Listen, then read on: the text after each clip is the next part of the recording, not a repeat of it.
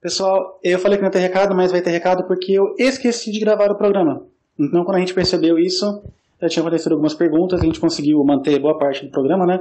Mas vocês vão ver que tem uma diferença em qualidade de áudio e em como estão algumas respostas e perguntas. Mas vocês não perdeu nada de importante. O Júlio teve uma paciência muito grande, uma boa vontade, um voluntarismo muito grande, ele gravou pra gente essas perguntas de novo. Então, só para avisar vocês, vai ter essa diferença, pra vocês não acharem que tem uma coisa estranha, porque tem estranha, porque a gente eu cometi esse erro aí. Queria pedir desculpas a vocês e pedir desculpas ao Júlio e às meninas por ter cometido esse erro, mas não prejudicou nada do programa que foi muito, muito, muito, muito bom. Então, fica com o programa agora. Um abraço.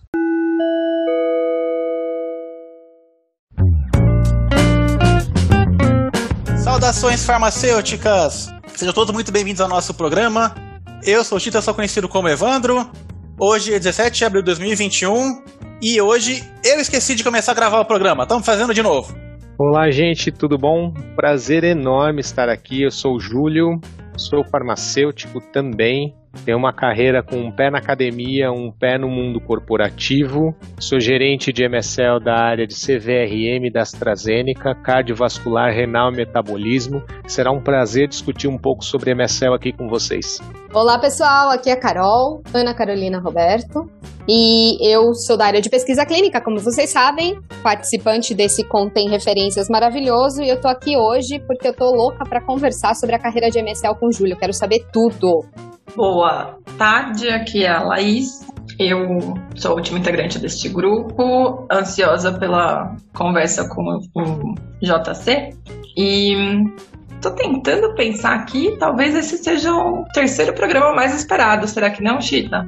Ah, se não for o segundo. Vânia dos Santos, Arnoldo. Ah, Teve o Gustavo. Teve o Gustavo, foi foda. O e do da Carol também foi muito bom. Ai, olha, puxando sardinha pro meu lado, até parece. A audiência que diz isso, Chuchu, não sou eu. não sou só eu. Muito bom, gente. Vamos Bem, lá então, né? É o programa é, de hoje. Hoje nós vamos falar sobre o que, que é esse tal de MSL. O que que faz, como vive, como trabalha, como voa, que voa muito. E muita gente pergunta a profissão, o ramo da profissão muito visado hoje em dia, né? Muito em voga. A gente queria trazer para vocês aqui entenderem o que, que, é isso e até expandir para fora da, da, do nosso público da área de saúde. Para quem quer saber o que é, só escuta falar, mas nunca viu um. Vamos pro programa.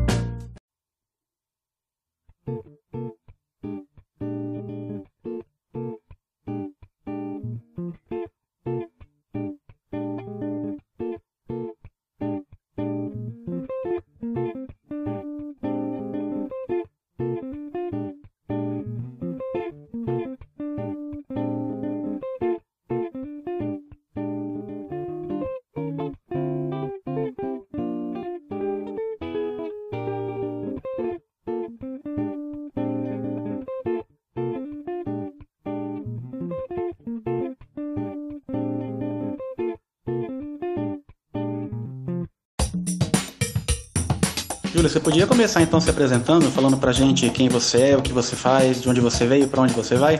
Olá, gente, tudo bom? Um prazer estar aqui com vocês. Obrigado pelo convite. Eu sou o Júlio, eu sou farmacêutico, eu sou gerente dos MSLs da AstraZeneca, da área de CVRM, que é a área que engloba cardiovascular, renal e metabolismo. Começando então, Júlio, o que é o MSL e como que o MSL agrega valor tanto para a companhia para a qual ele trabalha quanto para o paciente? Bem, respondendo à primeira pergunta, o que é um MSL? Um MSL é uma função técnica específica de indústrias farmacêuticas, de indústrias de biotecnologia, tá? E é um profissional com um, uma grande bagagem científica. É um profissional que discute ciência, tá? que usa a ciência a favor do negócio. O MSL está inserido na área de Medical Affairs de uma companhia, não na parte de marketing nem na parte de vendas.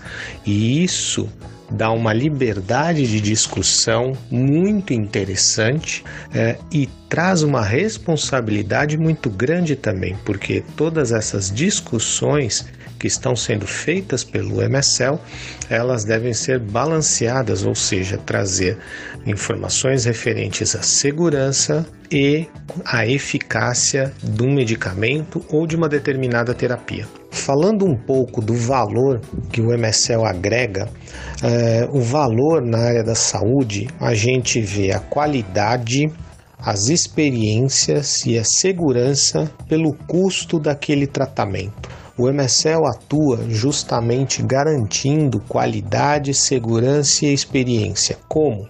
Ao fazer essa troca científica, seja com médicos, seja com farmacêuticos, seja com enfermeiros, é, trazendo essas últimas informações a respeito do tratamento e auxiliando essa equipe a verificar se aquele é o melhor tratamento ou não para o paciente, você consegue auxiliar na segurança, na qualidade daquele tratamento e, obviamente, na experiência como um todo que todos os profissionais que estão envolvidos estão tendo e principalmente na experiência que o paciente está tendo. Porque o que, que esse paciente quer? Ele quer usar uma medicação, se curar daquela patologia, ou se não tiver cura, mas ter aquela patologia sob controle, e a partir desse momento, né, que você tem a patologia sob controle, você ter uma vida praticamente normal, vamos dizer assim.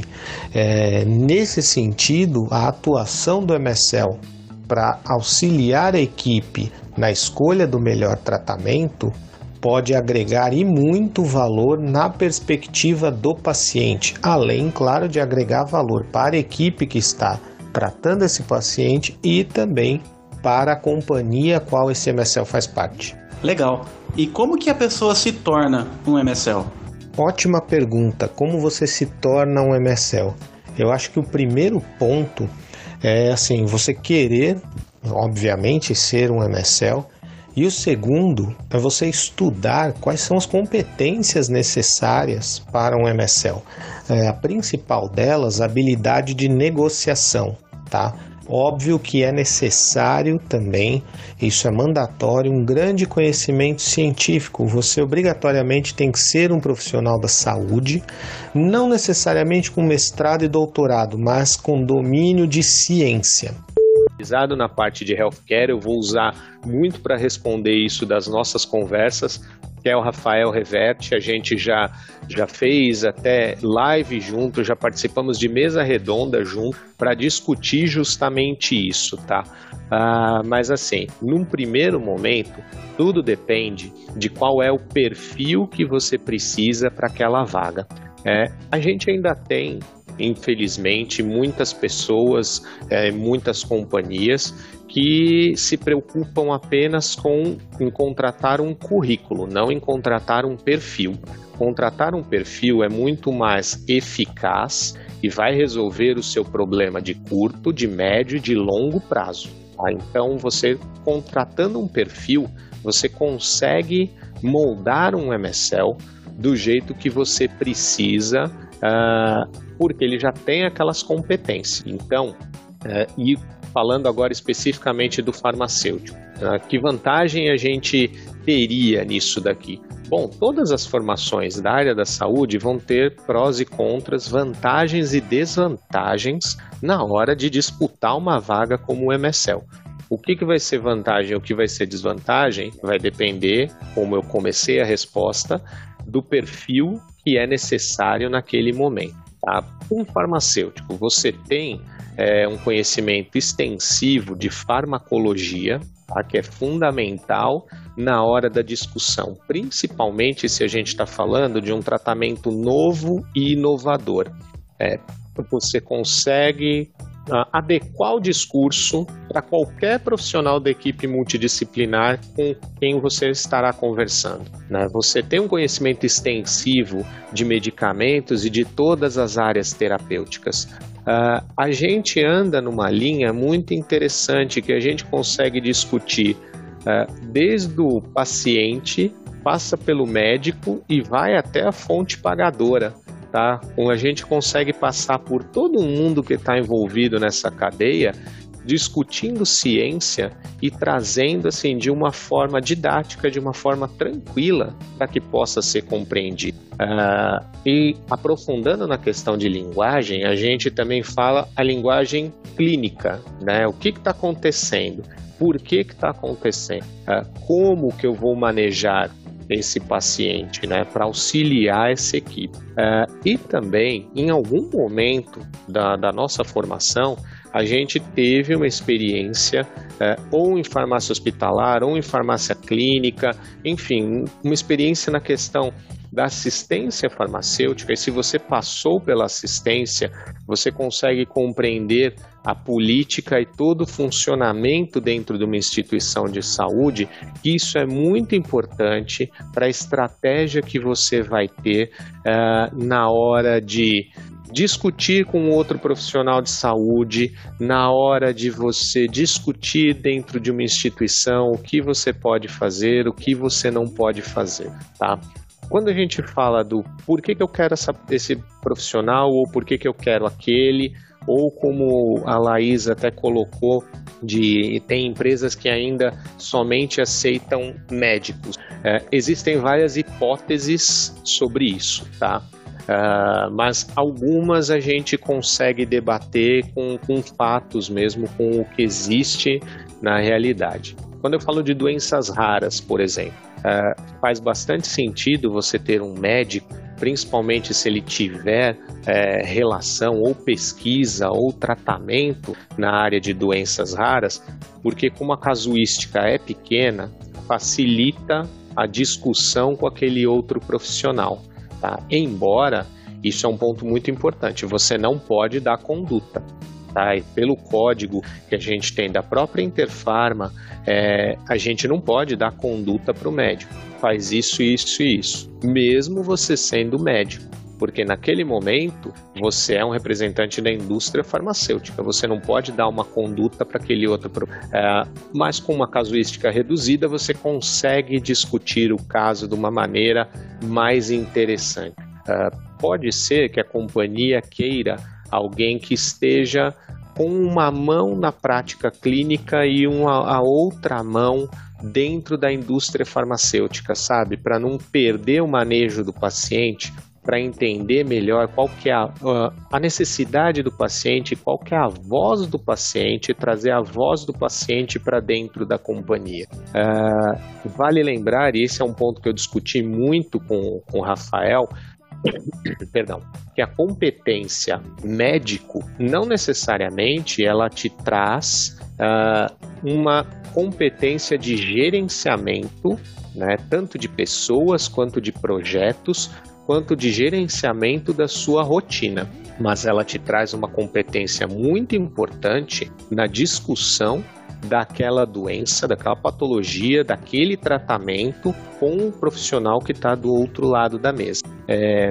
porém, eu sou um grande fã de você ter diversas formações dentro de um time. No meu time, eu tenho farmacêuticos, eu tenho enfermeiros, eu tenho biomédicos, eu tenho fisioterapeutas, é, eu tenho uma MSL que ela fez um curso de biologia molecular, é essa formação acadêmica dela, tá? É, e isso é o que traz a nossa força.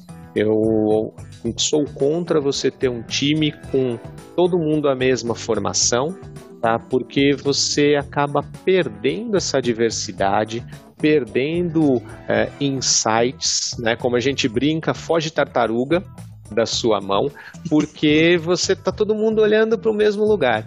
Né? E se tá todo mundo olhando para o mesmo lugar, mesmo que a tartaruguinha lerdinha esteja, né? Ah, mas ela vai devagarzinho, eu vou conseguir pegar? Não vai. Tá? Ela vai fugir de você.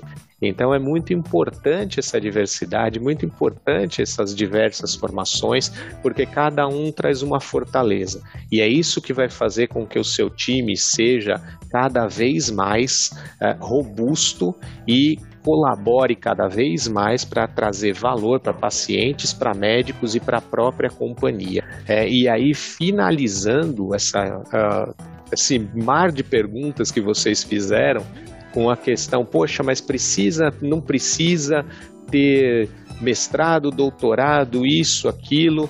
É, isso varia muito da política da empresa e aí a gente fecha o ciclo da resposta com próximo do que eu comecei da questão do perfil. Varia muito. Na companhia onde eu estou, neste momento, não é mandatório que você tenha mestrado, doutorado, mas é muito importante né, que você tenha alguma experiência, seja na assistência, né, ou seja com ciência em algum momento. Pode ser dentro de pesquisa clínica, pode ser dentro da área de informações médicas, é, pode ser na força de vendas. Isso é bem interessante porque você aprende ciência também aprende muito a respeito de é, discussões né, e de como você confrontar essas informações e confrontar opiniões sem você ser agressivo. Isso é muito importante. Uh, mas óbvio é mandatório que você seja profissional da saúde, tá? É, então, isso é a política da companhia onde eu estou. Mas existem outras companhias com outras visões, e nas outras visões seria uma garantia de que você entende o que é metodologia científica, tendo feito mestrado e doutorado. É, é uma forma de você encarar. Ah, eu, eu acredito que existam outras formas e formas até mais eficientes de encarar é, e de você resolver esse problema, né, de dar essa mordida no elefante para continuar mastigando, continuar comendo o elefante. Mas é, é, é muito muito importante que a gente tenha diversas visões também para que a gente consiga solucionar esse problema. A minha é você ter profissionais de diversas formações, você ter gente que tenha mestrado, você tem a gente que tenha doutorado, você ter gente que tem uma pós-graduação é, e que tem, como no meu time, eu tenho duas pessoas que têm dois MBAs trabalhando lá, elas não têm mestrado, não têm doutorado, têm dois MBAs e são excelentes MSLs. É, você tem que moldar mais a parte clínica, mas a parte estratégica está muito mais feita. E isso é uma responsabilidade do gestor. Aí depende do que você quer fazer como gestor e como até satisfação pessoal, né? Você está desenvolvendo pessoas como gestor, então vai bastante nessa linha. Falei bastante, mas eu creio que eu tenha respondido o molde de perguntas que vocês fizeram para mim. Ah, respondeu. Eu acho que, resumindo assim, do, das qualidades, você falou, é perfil, mas em questão de formação, é, vai muito do ter o pensamento científico, porque é uma profissão científica, uma cientista de campo. Então, se a pessoa não tiver um pensamento científico muito forte, não souber trabalhar com metodologia científica, interpretação de dados de forma científica, e, e eu tô falando muito científico, científico aqui porque é um, um pensamento diferente. Então, eu trabalhava na academia e saí fui para uma drogaria, que é uma mudança muito diferente. Eu tava lembrando aqui hoje, agora de manhã, nas diferenças que eu tive no começo do meu trabalho, porque eu, eu tive que trocar todo o meu pensamento. Depois que eu fui para a indústria, é outro modo de pensar. Então é, é, é, o fluxo das coisas que tem que ser feito, que a pessoa tem que ter um perfil, né? Ou vai dar certo para aquilo ou não vai, e tudo bem. Concordo com você, Chita, e, e vamos além. Você tem o perfil, mas assim, é, o perfil não é uma entidade, né? Também não é algo que não possa ser moldado. Você pode, você deve moldar. Então, é, é, é algo que eu sempre converso com quem está querendo fazer a transição para a MSL. É, você sabe quais são as competências que estão sendo pedidas para um cargo de MSL? Quais dessas competências você tem? Quais dessas competências você não tem? Como você vai buscar essas competências? Como você vai é, adquirir essas competências? Tá? Em quanto tempo? E aí você traça um plano, você faz a sua estratégia para você chegar naquele cargo. Né? Não adianta você é, ir no deixa a vida me levar, porque, assim, a vida ela acontece e normalmente ela acontece puxando você para lados que você, às vezes você não quer ir, né? Então é muito importante que você trace esse plano, veja o que você quer fazer, uh, entenda quais são as competências e como você vai buscá-las. Um exemplo, me falta a questão de visão de negócios. Não consigo entender de negócio.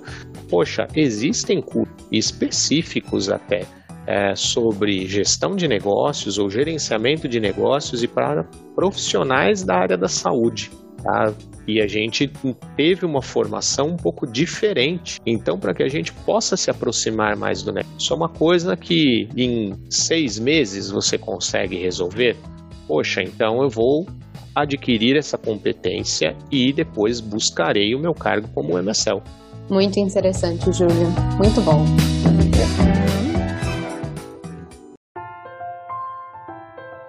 Júlio, eu queria aproveitar é, isso que a gente está discutindo aqui agora, porque eu acho que tem muito a ver com um outro tema que eu queria abordar, né? Como você sabe, eu sou da pesquisa clínica, já faz 10 anos que eu trabalho na área, e, é, e na verdade o tema que eu queria trazer é 2020, acho que para ser mais precisa seria isso. 2020, a pandemia e tudo, trouxe um movimento de pessoas muito importante é, dentro dessa área farmacêutica, vamos chamar, da indústria farmacêutica como um todo, né? Eu tenho percebido uma movimentação muito grande de pessoas saindo da academia, é, talvez porque pesquisa no Brasil hoje não está sendo patrocinada ou não tem é, o patrocínio suficiente. A gente sabe que nos últimos anos o governo tem cortado as verbas de pesquisa de uma forma é, horrenda, né? Pra, por, por, falta de outra palavra. E então eu percebo muitas pessoas querendo sair da área, pessoas que querem muitas vezes sair dessa área da, da acadêmica, mas que gostam da academia e só não querem continuar lá porque não vem um futuro, né? Então tem diferentes perfis. Vamos falar um pouco dos perfis com os quais eu tenho tido contato desde que a pandemia começou. Depois, eu tenho muito contato com um perfil, o perfil daquela pessoa que gosta de conversar sobre ciência, vem da academia e aí ela fala: ah, então se eu gosto de conversar sobre ciência, eu vou trabalhar na pesquisa clínica, eu vou, vou tentar ser um MSL certo? E depois eu vejo o perfil da pessoa que gosta de ciência como um todo, mas também gosta de gerenciamento de projetos, gosta de uma, uma área mais operacional, enfim. E aí, de novo, essa mesma pessoa está em dúvida entre a pesquisa clínica e o MSL. Então, eu queria já puxar a sardinha aqui para pesquisa clínica e conversar com você um pouco sobre isso, assim, de se você primeiro, né, as suas percepções sobre esse movimento, se você também tem tido contato com essas pessoas que eu comentei que estão procurando novas áreas, essas transições de carreira, e Vamos bater um pouco de papo aqui, trocar bola, né? É, trocar bola? Nossa, não sei de onde tira essas expressões. Gente, eu sempre uso a expressão errada, desculpa. Mas vamos, vamos bater bola um pouco aqui, né? É, sobre é, quais as diferenças? Pesquisa clínica, MSL e o que, que tem em um, o que, que não tem em outro, quais são as vantagens de um, quais são as vantagens de outro. Talvez essa conversa ajude a esclarecer um pouco essas pessoas que estão nessa dúvida entre pesquisa e MSL, porque, para ser muito sincera para você, as áreas são completamente diferentes, né? Então eu acho que quem vê de fora tem a percepção de que elas podem, elas são complementares, isso é um fato, mas tem a percepção de que elas são a mesma coisa ou de que talvez você estaria no mesmo lugar trabalhando em qualquer uma delas. Eu acho que existe muita percepção, a confusão, não a percepção, mas a confusão entre o que é uma coisa e o que é outra. E, e quem tá fora talvez entenda que é a mesma coisa, quando na realidade é completamente diferente. Esse é o ponto. Bora, Ju. Vamos lá. Bom, primeiro, né? Até parafraseando o Porchat, ele falou faz alguns dias, falar de ciência no Brasil ficou perigoso. De uns tempos para cá ficou bem perigoso. Mas a gente insiste porque somos cientistas. Então, vamos lá. A gente é teimoso pra caramba. Nós né? somos né? teimosos. A gente vai e não tememos isso. Eu estou né? me achando o máximo ultimamente, que eu estou me sentindo cientista, gente, é sério. Mas isso é, é ótimo. Que bom. Que eu sempre achei que eu não era.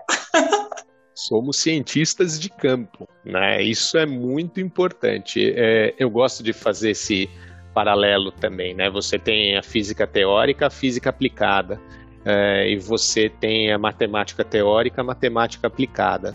E nós somos assim, como se fosse o Indiana Jones, né? Então somos cientistas de campo, né? Entendeu a referência, né? Entendi, você tem que sair fugindo de, de armadilha. Pois é, pois é, falar de ciência é perigoso. Mas vamos lá. É, a maior parte da, né, de onde vem os MSLs aqui no Brasil é pesquisa clínica, em primeiro lugar. Depois a gente tem os, os naives, né? Então, quem está saindo da academia neste momento. Em terceiro, a gente tem representantes, né? Então, ou consultores, enfim, quem é da força de vendas e vir para a área de, de MSL. E assim, ela é totalmente de, diferente de pesquisa clínica, principalmente num ponto que assim, perdão, grande parte do, de quem está na pesquisa clínica acaba vendo as coisas de modo compartimentalizado. Então, você fica muito especialista dentro do protocolo que você está trabalhando naquele momento. E você sabe o protocolo de cima a baixo, de trás para frente, de um lado para o outro. É, mas ainda, infelizmente ainda, poucos profissionais da pesquisa clínica se preocupam uh, em entender toda a parte clínica que está envolvida, o que está por trás daquele protocolo, de entender toda a patologia, de entender a jornada do paciente, como que é, e não a jornada dentro do qual é a jornada daquele paciente, tá? Como que aquele paciente é, vai vivendo até o ponto em que ele vai no médico se ele passa por um serviço público, ele chega num serviço terciário, ele já chega poliencalacrado, tá? E aí ele vai ter o tratamento, e o tratamento não é adequado dentro desse serviço público, então uh, ele vai continuar sofrendo, continua debilitado por quanto tempo? Uh, e, e, até um exemplo disso, faz alguns anos, é, no, dentro de um hospital público na, no estado de Goiás, você levava três dias para marcar uma consulta com um reumatologista. Olha que isso é ótimo. Em compensação, era quase três anos de espera para uma consulta com um cardiologista. Nossa. Dá para a gente sabe, entender que assim poucos pacientes iam na consulta com cardiologista, né? Porque a grande maioria deles morria nesse intervalo de tempo. É, então, você entender essa jornada, entender essa parte clínica é muito importante. Para minha total felicidade, é, isso tem virado rotina agora na pesquisa clínica. Você tem mais e mais profissionais envolvidos com pesquisa clínica que têm se preocupado em entender a parte clínica é, efetivamente da doença com a qual está trabalhando ou das doenças com a qual está trabalhando e qual é a jornada daquele paciente. Tá? Então, ah, trabalha com oncologia. Qual é a jornada do paciente oncológico? É a mesma jornada do paciente oncológico quando ele tem um, um câncer de pulmão é, e quando ele tem um câncer coloretal, né? ou se é um câncer de mama? Aliás, isso é uma coisa fundamental. A jornada do paciente e a jornada da paciente é, são as mesmas jornadas, exatamente a mesma coisa, tá? E isso precisa ficar claro, né? E, e é um choque quando vem, né? Sai da pesquisa e vem para a MSL a respeito disso. Poxa, eu tenho que entender tudo isso. Eu nunca tinha visto, eu nunca tinha pensado nessa jornada. É, eu brinco com, com alguns amigos que são da, da pesquisa clínica também, que são monitores, eu ainda falo, sabe aquela interação mensal que você tem que ter com o PI?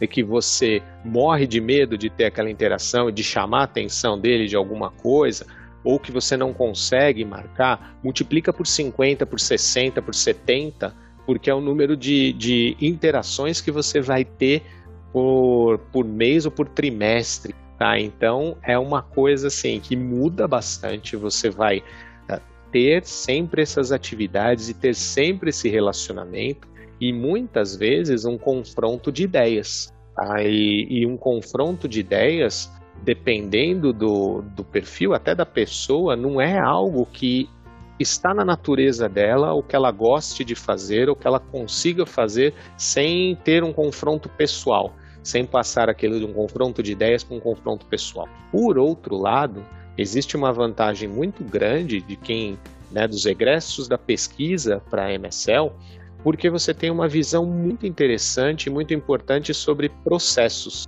É, e isso é muito importante, porque ainda estão sendo moldados os processos dentro da função de MSL muita coisa ainda não tem um processo é, bem definido, e aí você tem uma oportunidade muito grande de aproveitar a expertise de quem está vindo da pesquisa para que você consiga moldar esse processo de uma forma segura, de uma forma ética e de uma forma que agregue valor para todos os envolvidos. Tá? Essa é a parte da pesquisa clínica. Damos sequência aqui para falar de quem vem da academia ou a gente para aqui fazer, já com a pesquisa. É, a, guarda essa informação sobre a tá academia, tá porque eu quero voltar para esse lugar. Eu queria fazer algumas, alguns comentários para acrescentar o que você está falando agora, pode ser? Por com gentileza. relação à pesquisa clínica. Tá.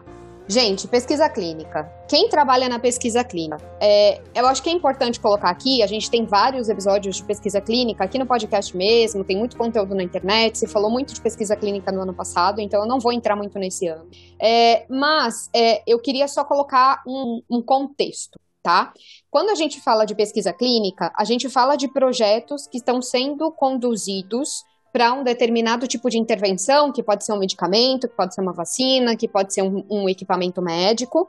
E essa intervenção, é, é ela ainda não foi aprovada para ser comercializada em humanos, né? Então é exatamente por isso que ela está em âmbito de teste, ela está em âmbito de, ela está sendo provada, ok?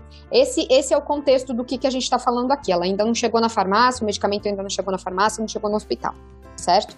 É, a pesquisa clínica, exatamente como o Júlio falou, ela é muito compartimentalizada, muito, muito, assim. Cada área da pesquisa clínica é como se, se o seu pé fosse a pesquisa clínica, cada partezinha, a unha do dedão, o dedão, o calcanhar, é, aquele ossinho que tem na lateral, cada parte do seu pé seria uma área diferente que faz uma coisa diferente tá? Então é, é, extremamente compartimentalizada e os profissionais que vêm da pesquisa clínica ou que atuam na pesquisa clínica, eles têm um forte muito grande em processo, assim, as, uma, uma formação muito grande relacionada a processos, a seguir processos, otimizar processos, melhorar processos com foco em qualidade muito grande.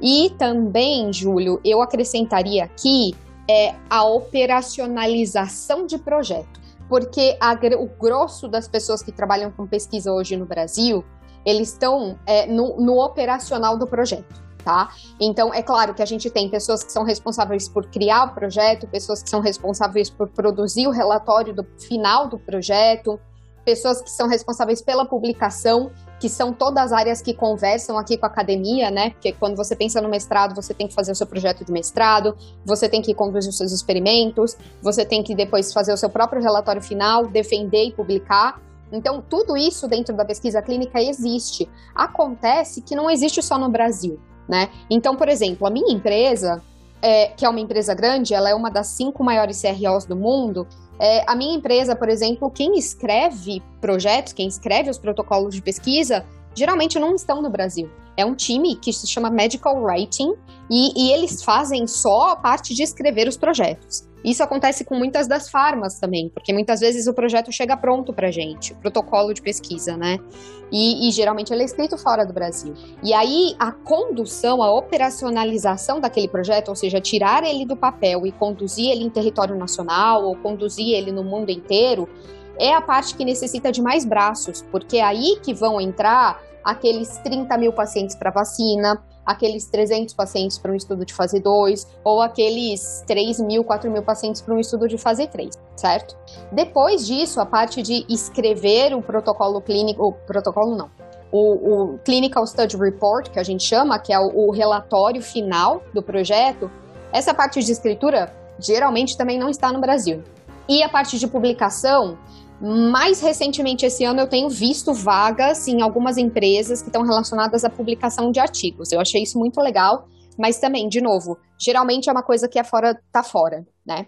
Então, para quem vem da academia, já puxando um pouquinho a sardinha para aquele tema da academia que a gente vai voltar, mas para quem vem da academia e, e para quem trabalha hoje no Brasil com pesquisa clínica, eu ousaria dizer que 99% dessas pessoas que trabalham com pesquisa clínica no Brasil hoje estão na parte operacional. Então, o que, que é esse operacional? O operacional é pegar um protocolo que já vem pronto, ler aquele protocolo e ter a capacidade de, de entender como é que ele vai ser operacionalizado. Para isso se usam os processos, para isso se usa a qualidade. E, acima de tudo, ser capaz de ter uma disciplina e de ter uma atenção a detalhe, de ter uma organização é, e todas as características que um monitor, por exemplo, precisa para ir até o centro de pesquisa e garantir que aquele protocolo está sendo seguido, garantir que os direitos dos pacientes estão sendo salvaguardados e esse tipo de coisa, que essas são as principais atribui atribuições do, do, monitor de pesquisa clínica, né? É, então, onde eu vou? onde eu vou é quem operacionaliza projetos de pesquisa não necessariamente precisa entender da jornada do paciente, porque ele só tem contato com aquele paciente que já entrou no estudo, né? E para que um paciente de doença cardiovascular XYZ entre no estudo, ele já passa por um funil enorme, não é pequeno não.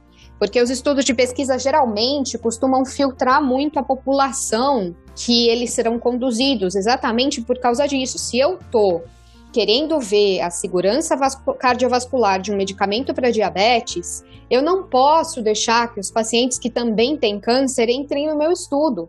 Porque se aquele paciente for a óbito, eu não sei se ele morreu por causa do câncer ou se ele morreu por causa do meu medicamento.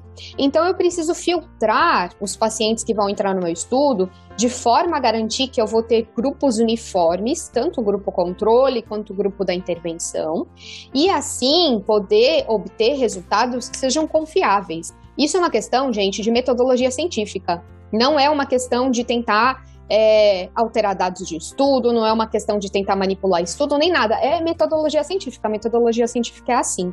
Então, quem está operacionalizando a pesquisa clínica não vai realmente conseguir se preocupar com um paciente que nem entrou no estudo, ele vai conhecer a fundo aquele paciente que entrou, aquele público que entrou.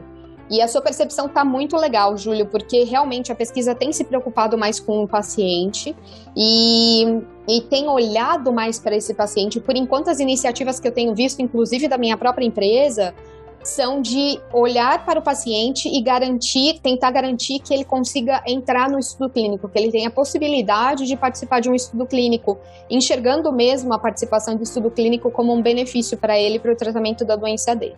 Ponto. Num país como o nosso, Carol, é, a participação no estudo clínico muitas vezes acaba sendo a, a, o único modo que aquele paciente vai ter para acessar um tratamento novo e inovador. Sim. É, então é muito importante é, que a gente tenha estudos aqui no Brasil, grandes estudos aqui no Brasil, e que seria mais importante ainda a participação assim de toda a sociedade para que a gente conseguisse assim, diminuir as burocracias, óbvio, mantendo uh, o rigor científico, porque muitas vezes parece que a gente fala em diminuir burocracia, quer dizer que a gente quer diminuir o rigor científico, né? Não, são duas caixinhas diferentes. Mas diminuir a burocracia para envolvida para que você tenha um estudo grande, um estudo importante é, aqui no Brasil, porque a gente sabe que tem paciente, tem ótimas instituições, tem toda a mão de obra extremamente qualificada sabe, para que seja conduzido esse estudo e muitas vezes a gente acaba ficando de fora. Né? E, e, isso é ruim para a produção científica no país, é ruim para os nossos pacientes, enfim, seria muito importante a participação de todos. Tomara que agora que é, entrou né, em discussão a questão de pesquisa clínica mais forte, que a gente vê notícias sobre estudos, está sendo conduzido um estudo tal, está sendo um estudo, é, conduzido um estudo X, é, nos jornais, diários, em sites de notícia, a gente consiga uma mobilização maior quanto a isso. É, todo mundo perde, eu super concordo com você, Júlio. Um, um, só um comentário aqui para vocês entenderem do que, que eu tô falando. Médicos, existem estudos que mostram isso. Médicos que participam de pesquisa clínica mudam a forma como eles registram as coisas em prontuários de pacientes na prática clínica deles também. Um médico que começa a participar de um estudo clínico, ele modifica a forma dele de trabalhar no ambulatório, de trabalhar na assistência, entendeu? E, e, e a pesquisa clínica, ela tem um nível de exigência que, gente, para muita gente parece real, mas a verdade é que o padrão deveria ser esse sabe? É muito triste pegar prontuários de pacientes que não estão na pesquisa e ver como às vezes o paciente passou meia hora na frente do médico e a única coisa que está anotada naquele prontuário é uma linha dizendo o paciente voltou para o retorno. É triste, sabe? E eu tenho experiência de causa porque eu já li muito prontuário na minha vida. Então, é, é incrível você perceber como que as pessoas que participam da pesquisa, elas vão modificar a prática assistencial delas e isso é sensacional, assim. É, as pessoas que eu estou falando, no, os médicos e os outros profissionais de saúde também, porque é uma equipe multidisciplinar que atende o paciente no centro de pesquisa. Mas voltando aqui, Júlio, olha só. Então eu queria colocar mais dois pontos sobre essa parte da pesquisa com relação a MCLs e depois ir para a parte de um pouco de academia e falar de vantagens e desvantagens das nossas áreas. A segundo ponto que eu queria colocar é considerando aquela história toda que eu estava comentando anteriormente de operacionalização do protocolo de pesquisa, sendo esse o principal foco da pesquisa clínica hoje no cenário nacional, é, também não é necessário ao profissional de pesquisa, não é exigido do profissional de pesquisa que ele entenda profundamente a parte clínica do protocolo. Eventualmente, esse profissional vai aprender com a prática, ele vai aprender falando com os médicos, mas hum, ele precisa também ter uma formação em área de saúde, isso é importante colocar aqui, apesar de que tem gente que não tem formação em, em área, ah, não é uma área correlata, mas acaba entrando na pesquisa, também pode acontecer, mais raro, mas acontece. E esse profissional, ele vai vai ser mais importante para ele ter todas aquelas competências que eu comentei anteriormente do que conseguir falar bem sobre a doença que ele está participando daquele projeto no momento, né? Então acho que esse é um ponto bem importante porque é outra coisa que já é muito diferente porque você está dizendo no MSL. O MSL ele tem que ter a capacidade de discutir a, a, parte clínica da doença com os médicos, né? Porque como ele vai trazer informação científica, agora eu vou para o meu último ponto, ele precisa ser capaz de não só entender a doença, a, o a burden que a gente chama, né? Que é a, o peso fardo. da doença, o fardo da doença, mas ele também tem que ser capaz de ler ciência ler publicações científicas, entender ciência e levar aquele conhecimento de uma forma que seja compreensível. Esse é outro contraponto para quem trabalha na pesquisa clínica. De novo, voltando para a perspectiva, estou operacionalizando um projeto de pesquisa. Se eu estou operacionalizando um projeto de pesquisa, eu preciso conseguir, dentro das minhas capacidades, das coisas que eu preciso para fazer isso, preciso conseguir ler um paper, ler uma publicação científica e entendê-la? A resposta é não. Eu não preciso. E eu acho que isso que choca a maioria das pessoas que vêm de fora, que olham para as nossas áreas de fora. É, que, que é o caso né, que eu estava falando de quem está na academia hoje. Para trabalhar na pesquisa clínica no Brasil, eu não preciso entender um paper científico porque eu estou trabalhando exatamente antes desse paper ser publicado. Então, existe uma gama e uma série de conhecimentos enormes que eu tenho que ter, mas eu não preciso entender a estatística para é, do, de, de, do, daquele paper publicado para saber se foi robusto ou não, se a metodologia escolhida foi robusta ou não. Eu não preciso saber criticar que tipo de desenho de estudo que foi selecionado e se deveria ter sido sei lá, um braço a mais, ou se é open label, se é, se é duplo cego, se é simples cego. Eu não preciso saber de nada disso para operacionalizar a pesquisa clínica. E esse é uma isso é uma coisa que é muito diferente da sua realidade. Então conta para mim a sua realidade nesse sentido, Júlio. Ah, importantíssima essa colocação, Carol. E assim, aí vai vai numa linha que eu, eu, concordo totalmente. Não precisa saber disso, né? Mas quem se preocupa, né? Ou quem gosta disso, né? Aquele, aquele que tem é, uma necessidade patológica de saber disso daí e tudo mais, que acaba indo atrás desses pontos, ele acaba tendo uma vantagem competitiva muito grande na hora de um processo é, para fazer essa transição para MSL justamente porque é, um dos pontos fundamentais né, é, foi esse, esse, seu último comentário que assim é a necessidade de uma análise crítica daquela literatura. Né? A gente vê um, um exemplo clássico é assim quando a gente pega a, a tão falada, né, o artigo que traz uma meta-análise e aí você bater no olho você já começa a desconfiar de algumas coisas e saber isso não é uma meta-análise, isso é uma meta-farsa. Né? A gente está vendo que o que está aqui foi montado, foi conduzido, colocaram esses artigos aqui para ter esse resultado. E aí você tem que começar, como cientista mesmo, a desconstruir é, esse ponto. Né? E eu conheço, tenho, tenho também muitos amigos que trabalham nessa, nessa área de pesquisa, totalmente em linha com o que você falou. Né? Não tem essa necessidade, não precisa ser feito isso. Uh, em momento algum isso é cobrado ou isso interfere no trabalho e na qualidade do trabalho que Exatamente. é feito. Né? Porque a gente está antes, algum. né? A gente está antes. Deixa Exato. eu só colocar um ponto aqui. Não é que um profissional que não se preocupe com isso não seja maravilhoso, não seja um profissional mais completo, não seja até de repente um profissional mais apto a assumir Perfeito. um cargo de MSL. Não é esse o ponto que eu estou colocando aqui. O Perfeito. ponto que eu estou colocando é para trabalhar na pesquisa clínica, no dia a dia, este não é o tipo de conhecimento que é cobrado, é exigido. Ou você não precisa saber esse tipo de coisa que a gente está discutindo aqui agora. Pode continuar, desculpa. Perfeito, imagina. Muito obrigado pela colocação. E assim, é... aí entra uma coisa que o próprio, no, no começo do trabalho do MSL, é... E, e, é um ponto de contato também com a pesquisa, porque o começo do trabalho do MSL com algum produto, ele está mais ou menos no, entre a metade para o final da fase 2 de estudo do medicamento. Você não trabalha, o seu volume de trabalho maior é antes do lançamento de um produto.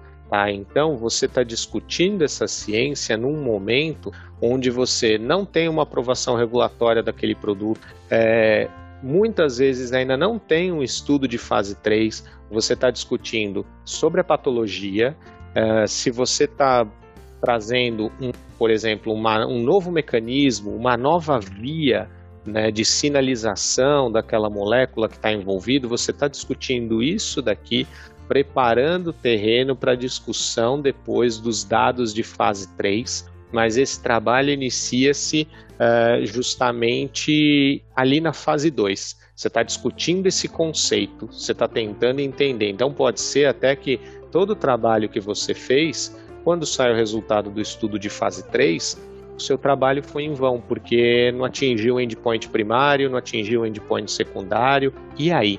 Né? Então tá. você vai ter que recomeçar, ou você tem que mudar a sua área terapêutica. Por isso que é, é, é tão importante e por isso que se torna essa vantagem competitiva na hora do, do processo que você está fazendo essa migração. Isso independentemente se você vem da pesquisa clínica, se você vem da academia ou se você vem da força de vendas né, é, que são os três maiores fornecedores assim de mão de obra para a área de, de MSL. Se você tem isso, se você tem essa competência de fazer essa análise crítica daquele artigo, de conseguir aprofundar, de entender essa parte clínica, de entender essa jornada do paciente, independentemente de, do seu ponto de origem, você tem essa vantagem na hora de chegar no processo para disputar essa vaga. E por quê? porque é, um dos pontos que, que justamente é, é assim, é o que acaba eliminando a maior parte dos candidatos na hora que você está fazendo um processo para a MSL é a apresentação de um case. Então é dado um artigo científico para você, para que você faça uma leitura dele e faça uma apresentação desse artigo. Mas é uma apresentação, perdão, executiva, não uma apresentação Uh, como você vê dentro de uma defesa de tese ou dentro de uma apresentação, quando você está apresentando todo um protocolo de um estudo, que você vai passar item por item e tudo mais. É uma apresentação como se você estivesse dentro de um congresso, né, é, onde é apresentado um estudo e essa apresentação tem de 15 a 20 minutos. Então você tem que saber priorizar a informação que vai ser passada trazer essa informação de forma clara, de forma balanceada, né? Ou seja, você vai falar da eficácia, mas vai falar da segurança também daquele produto, sem esquecer de ter passado por qual população foi estudada, quais foram os critérios para a inclusão dessa população, quais foram os critérios de exclusão dessa população, discutir os resultados, né? E ainda conseguir entender como que aquilo pode influenciar o contexto da prática clínica. Então, trazer aqueles dados que você está apresentando, né? Você tem que ir no antes, no durante ali e no depois. Como que aquilo vai influenciar depois na sua prática clínica ou na prática clínica da sua audiência? No que aquilo tem que trazer mudança e, óbvio, né, por fim, mas não menos importante, como que aquilo vai se traduzir em benefício para o paciente. Então, essa etapa do processo seletivo é que você precisa mais dessa competência, né? E que daí muitas vezes a gente vê que a informação não é priorizada e não é assim, ah, não estou falando o que você quer. Não, você não trouxe os pontos fundamentais de dentro do artigo. Exatamente isso que eu trouxe. Qual foi a população estudada? Né? Você falar do resultado de um estudo sem você saber qual foi a população que foi estudada, não faz o menor sentido. Maravilhoso. Eu não sei, né? eu não, sei não e eu posso ver o povo da pesquisa indo super bem na hora de falar sobre como que foi feito o estudo, Sim, qual perfeito. foi a população, quais foram os critérios, não sei o que, mas patinando na hora de falar de resultados e de aplicar isso para a vida real ou de já perfeito. focar isso. Não é isso? Perfeito, é exatamente, é, é, justamente isso, Carol. Exato. Na hora que, uh, para falar do desenho de estudo, da inclusão e tudo mais, nossa, perfeito, né?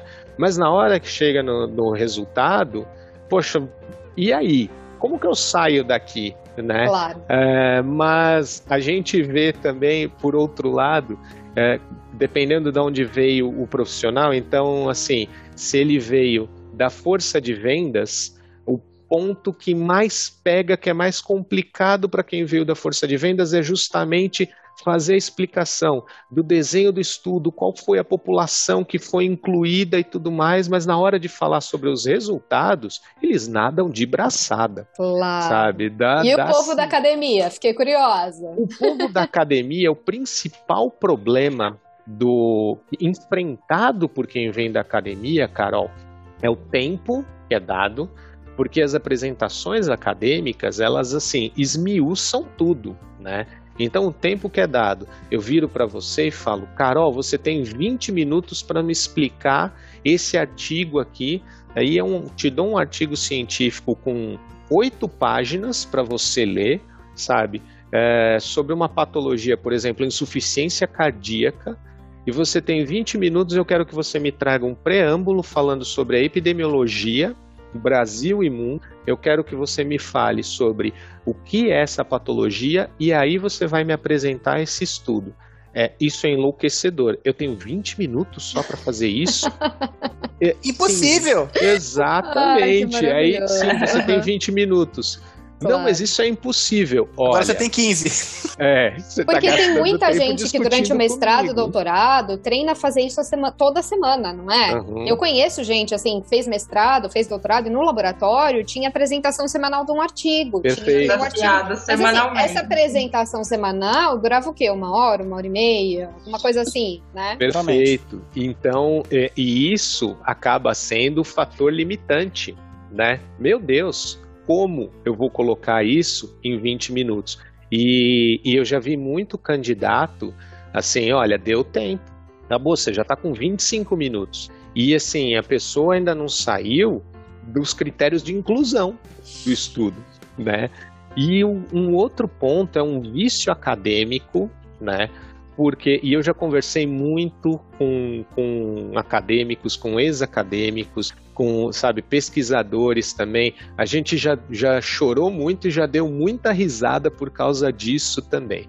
Mas é aquele vício acadêmico porque é muito desconfortável para um mestre ou para um doutor em determinado assunto falar uma coisa que para a gente acaba sendo muito simples. Eu não sei é muito desconfortável para eles. Isso é em geral. Isso. Muita gente, assim, mesmo pessoas que têm nível gerencial e não são pós-graduadas, o pessoal não, não, Eles não conseguem, tipo, putz, esqueci, isso é um detalhe, é o cantinho do rodapé. eu vou ver depois e te falo. Muita gente não consegue falar isso daí. Assim, Mas qual é o problema?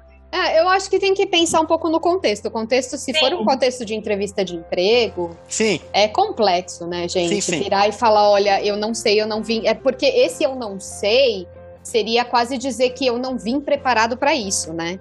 Agora, Mas se no é dia a tá. dia, na prática clínica ali, ou na prática do seu trabalho, você está conversando com o médico e fala que não sabe, tudo bem, eu, sabe, falaria tranquilamente, olha, doutor, eu não sei isso, como já fiz muito na minha vida, vou te trazer essa resposta daqui a pouco, tudo bem? Aguenta, aguenta, beleza. Agora, na entrevista, eu imagino que deve ser mais é, estressante, no mínimo, certo? Conta pra gente, Júlio, você que sabe. Olha só, temos muita informação nisso aqui que vocês começaram a discutir. Tá? É, e tem vários pontos também. É, eu concordo, o principal é esse: você está numa entrevista de emprego. Poxa, eu cheguei aqui, eu tenho doutorado, eu estou trabalhando, né? Estou fazendo meu pós-doutorado, estou trabalhando numa área científica. Eu pergunto uma coisa para você, você não sabe. É, e, e dentro de uma entrevista de emprego, então, assim, a gente precisa é, normalizar mesmo a questão de falar eu não sei. E isso faz parte até do trabalho do, do MSL, que você só pode discutir e você só pode falar se você tiver evidência para falar sobre aquilo, se você tem respaldo científico para falar sobre aquilo. Não tem assim, olha, então, uh, doutor Chita, eu estou aqui pensando e especulando, talvez dê para fazer isso com o seu paciente, assim, assim, assim. Olha só, você acabou de pisar nos tomates, mas o, o tanto de tomate que você pisou, se fosse enfileirado, dava para ir da Faculdade de Ciências Farmacêuticas da USP Ribeirão até a Faculdade de Ciências Farmacêuticas da USP São Paulo. De tanto que você pisou nos tomates nisso daqui, tá? Sensacional. É, é e muito... naqueles 20 minutos, né? Nossa, com certeza. Sim, você rolou em cima dos tomates, tá? Você não ah. vai fazer isso. Você precisa ter um embasamento teórico para falar daquilo. E o embasamento teórico não pode ser, né? Qual a fonte? As vozes da minha cabeça. Eu senti no coração que dá para fazer isso com seu paciente. Não dá, não dá, tá? Você tem que ter. Olha, tem evidência na literatura. Eu tenho esse, esse, esse estudo que embasam o que eu tô te dizendo eu tenho também uma subanálise aqui dessa população específica, então mostrando que na população asiática eu tenho que fazer um ajuste de dose da medicação. A gente precisa ajustar a dose para esse seu paciente. Você não pode usar 20 miligramas porque não é seguro para ele, tem que usar 10, sabe? É, mas não é assim, olha, tenta com 20, Vamos ver. Eu tava pensando aqui, acho que não vai acontecer nada. Tá escrito aonde? Nebuliza cloroquina, é... tá tudo bem, né? Exato. Ai, não vai é dar isso, nada, é né? Isso, não vai dar nada. Não vai dar nada. Fica tranquilo. Tanto que tem ali de antiumectante, surfactante para fazer aquele comprimido lá. Fica tranquilo, pode nebulizar que não vai acontecer nada com a mucosa. Aí tem o tá? CRF depois tendo que fazer uma publicação para explicar que pode causar lesão pulmonar. É pois fogo, é, né, gente? É pois fogo. é. Mas então, assim, tá. olha, Carol, o, isso é uma coisa, tem um, um amigo meu que ele é gerente da parte de logística e suprimentos. E ele fala uma coisa que é verdade, tá? Faz sentido, mas dói o óbvio deve ser dito sempre. Ah, sim. tipo, gente, eu trabalho na pesquisa, isso é o beabá para mim. É, eu aprendi isso também. A gente não pode parar de falar o óbvio, porque senão a galera começa a errar. E Perfeito. eu vejo isso em todos os lugares onde eu vou sabe? Hoje, semana passada, eu corrigi uma pessoa da minha empresa falando: meu amor, essa assinatura eletrônica não foi feita num sistema validado. Você sabe que isso daí é a mesma coisa que para falar que falar do tipo, ó, para você comer arroz, você tem que cozinhar primeiro, porque fica mais gostoso, sabe? Então é, é meio complicado, porque é realmente não importa onde a gente esteja. É, é, e eu, eu dou um nome para isso, eu dou um nome de foco na qualidade. É o tal que a gente chama muito na indústria farmacêutica, na pesquisa clínica, de first time quality. Você não pode. É, qualidade primeiro, né? Qualidade em primeiro lugar. Você não pode abrir mão da qualidade, você não pode esquecer da qualidade em primeiro lugar, porque senão todo o resto vira uma cadeia, né? Vira uma bola de neve.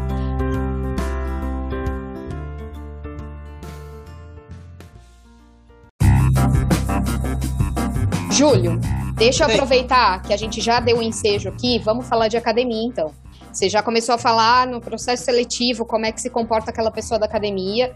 E eu queria elaborar um pouco mais aqui, talvez seria legal até se mentira eu tivesse, mas ele não pôde.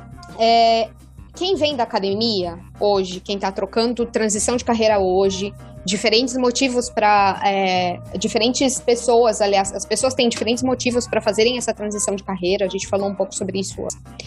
Mas como é que chega aquela pessoa para você que sempre trabalhou na academia, que a academia, gente, ela tem um perfil muito diferente do que é o perfil de trabalho em indústria farmacêutica, que é muito diferente do que é o perfil de trabalhar numa farmácia, que, enfim, é muito diferente de todas as áreas, cada área tem suas especificidades, né? E aquela pessoa também que vem da academia, ela chega já com uns oito anos de bagagem nas costas, né? Se ela fez mestrado e fez doutorado, e, e, como é essa entrada dela no mundo de MSL. Porque às vezes também não é nem para o mundo de MSL, eu já estou vendo muita gente fazendo mestrado e tudo entrando na pesquisa clínica.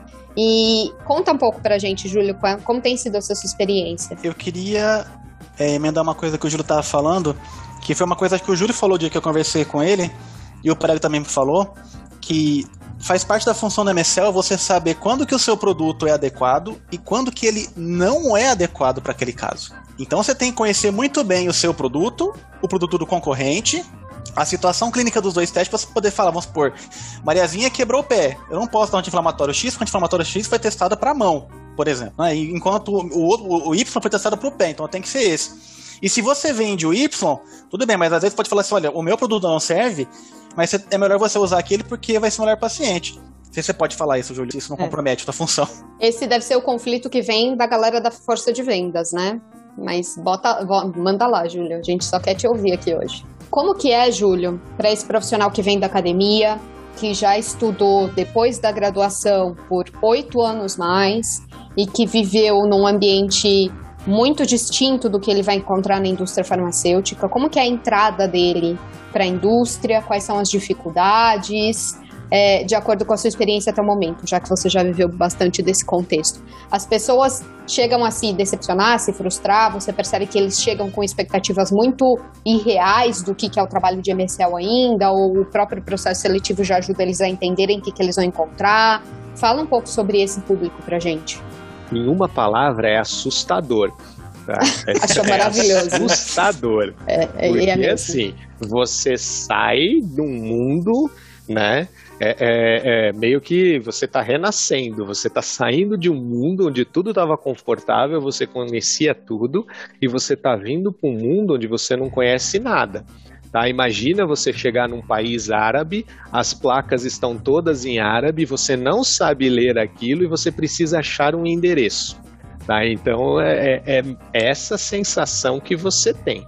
Tá? Você chega, poxa, porque eu tenho toda essa bagagem e tudo mais, e aí você percebe que assim, olha, toda essa bagagem aqui, meu caro, era só o começo do que você precisava saber. Tá?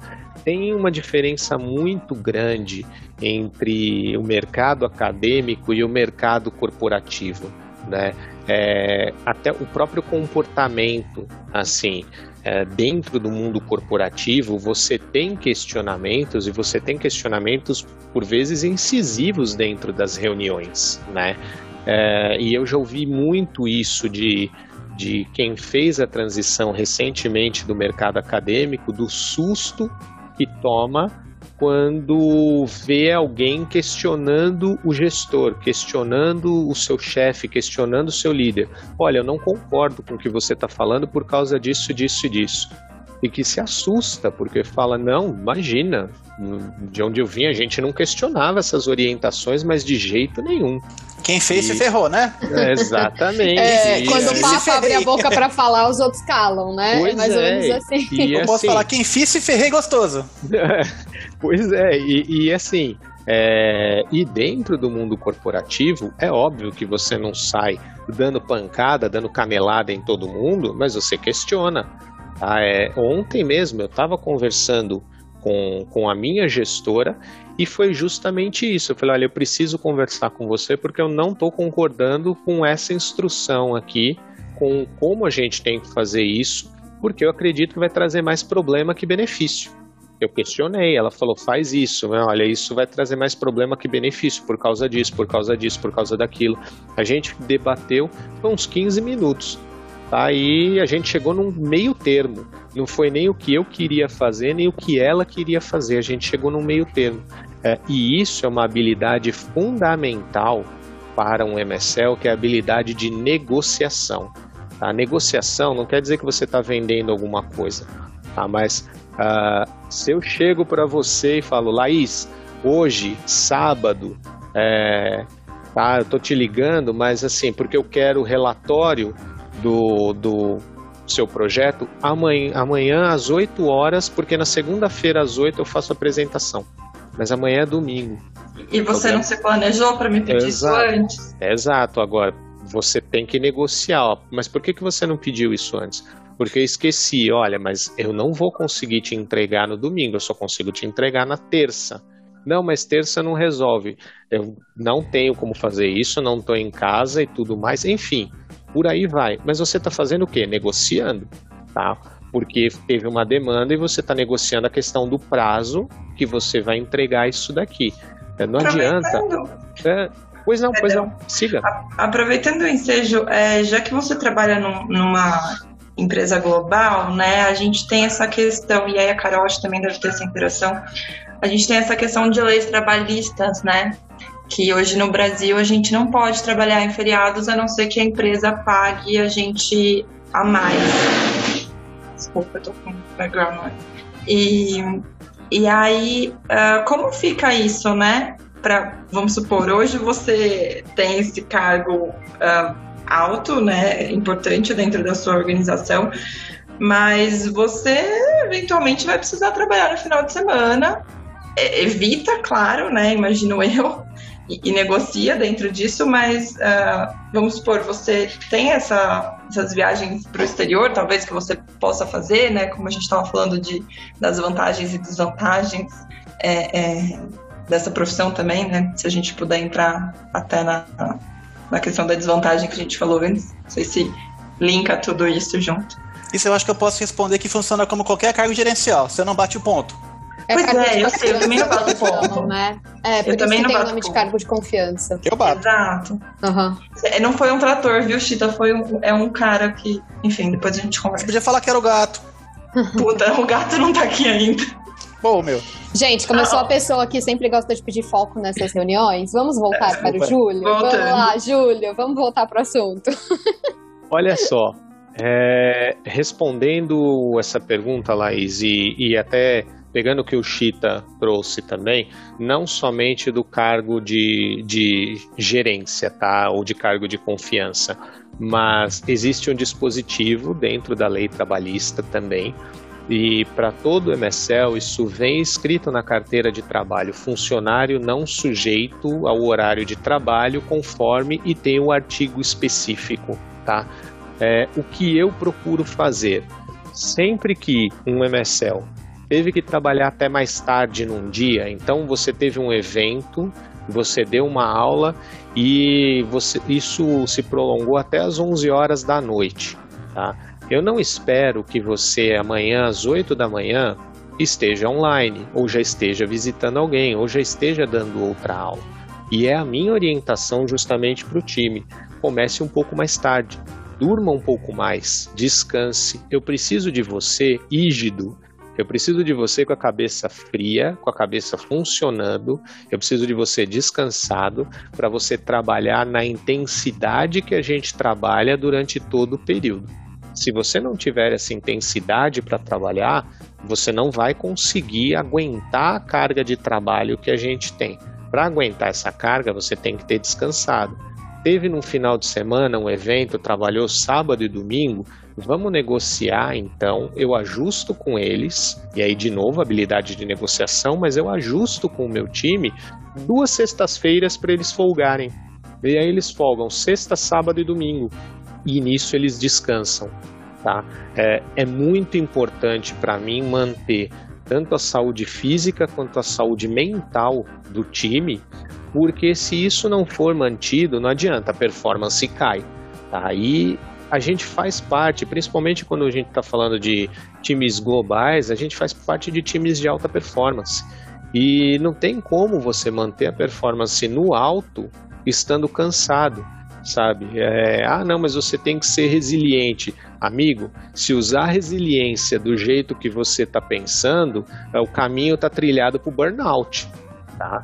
Então, assim, a gente precisa descansar. É tão importante quanto trabalhar.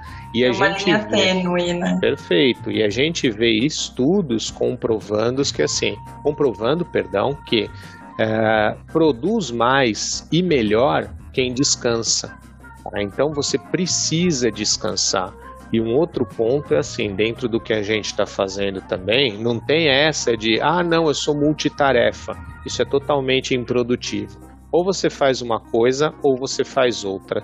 Não tem essa de eu estou fazendo duas coisas ao mesmo tempo. Você está fazendo uma coisa e outra é um hábito arraigado, mas você não está com a cabeça nenhuma nem em outra. Existem Tá. estudos mostrando que nem 5% da população mundial consegue ser multitarefa de verdade. O resto só tá se enganando, né? Os Pois é, 95. você tá, você tá se enganando que o melhor é que a gente seja, é assim, o que, que né, tem o termo em inglês, peço desculpa, mas é, é, é o, o fast switcher, né? Você troca rápido de raciocínio quando você terminou uma atividade e já passa para outra.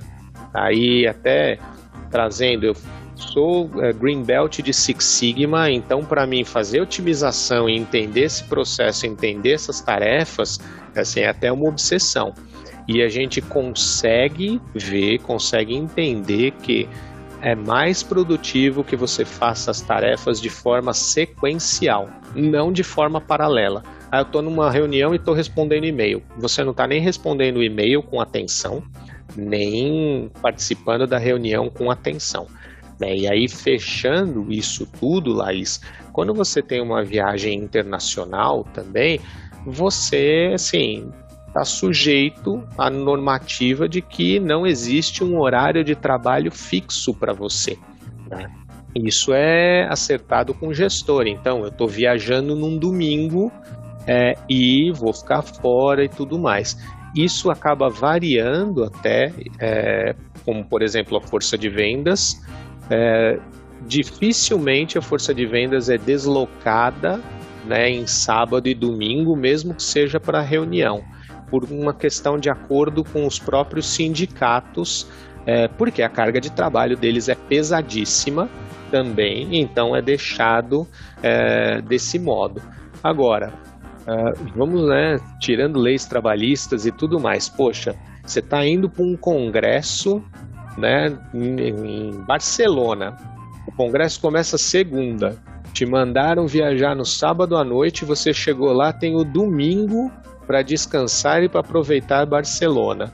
Eu Tá tudo particularmente fechado, né? não, é, mas assim, eu particularmente não Gente, reclamaria. Barcelona não para. Como eu, assim? não, eu não reclamaria, né, de, de estar indo, eu não reclamaria, eu não levaria. Olha, tô, tô trabalhando no final de semana, cara, eu vou turistar em Barcelona no domingo, e na segunda-feira tô aqui firme e forte pro congresso.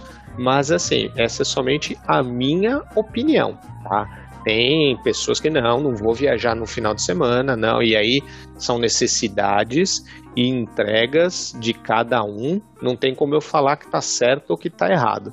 E Eu são tô trazendo somente a minha né? opinião. São Perdão? aspirações, eu acho. Desculpe te interromper. As- São aspirações de cada um, né? Por exemplo, eu. A, a minha realidade, eu moro sozinha, eu tô. Os meus pais estão bem e, e eu não tenho ninguém que dependa de mim hoje, né? Então, se você tem uma família, é diferente. Você tem uma criança pequena, né? Quanto tempo que a gente já não ouviu dizer que a indústria farmacêutica pagava tudo para a família inteira do médico, né?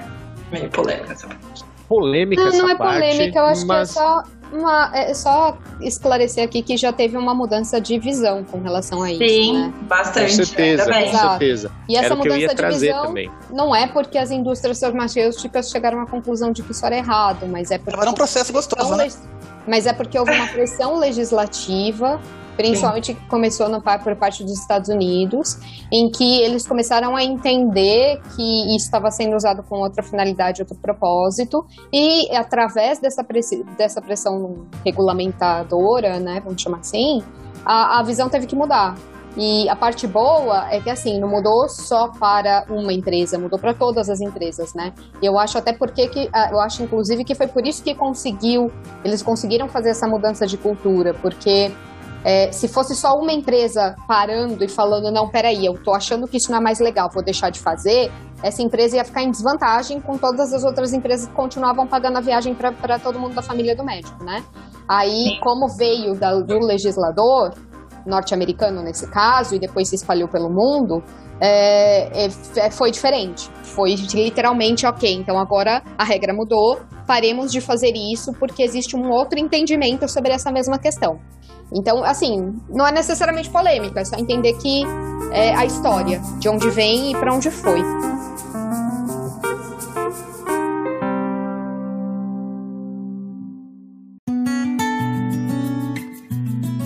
Bom, Júlio, pra gente encerrar aqui então, afora a parte do glamour, das viagens, da alta sociedade, comer em restaurantes caros sendo pago pela empresa, de conhecer os médicos mais famosos do mundo, o que que tem de desvantagem na, na profissão de MSL e também, fora isso tudo que você já falou, que já foi ótimo, mas o que que tem de tão atrativo assim para ser uma profissão que seja tão famosa assim e tem tanta gente interessada em entrar nela?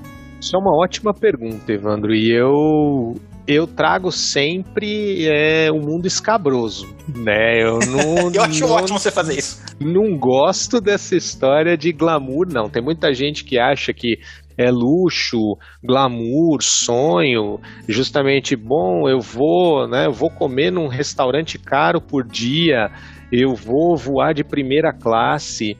É, todos os eventos eu tenho uma decoração linda, assinada, ou enfim, é, é quase isso. Quem já voou aqui do aeroporto de Congonhas, em São Paulo, às 6 horas da manhã, sabe como fica o saguão de Congonhas nesse horário.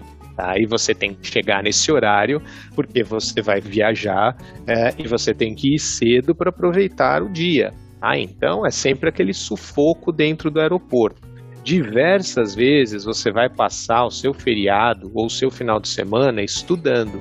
Por quê? Porque você vai preparar alguma aula e todo mundo que já fez alguma apresentação, que já deu alguma aula, sabe que assim, enquanto você não começa a apresentar, você vai parar para ajustar algum detalhe da tua aula. Então você vai passar o feriado estudando, vai passar o final de semana estudando, né?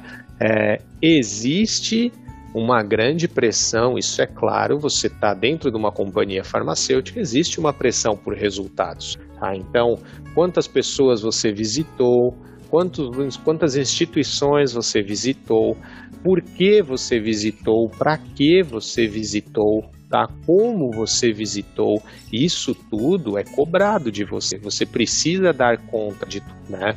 Você não vai viajar pelo Brasil e ficar hospedado no Copacabana Palace, no Hilton. Não, você tem um limite de diária por dia que você vai se hospedar no Mercury, no Ibis, né, no Intercity, você não tem luxo, glamour, você tá lá e outra, você chega um bagaço do seu dia de trabalho, né?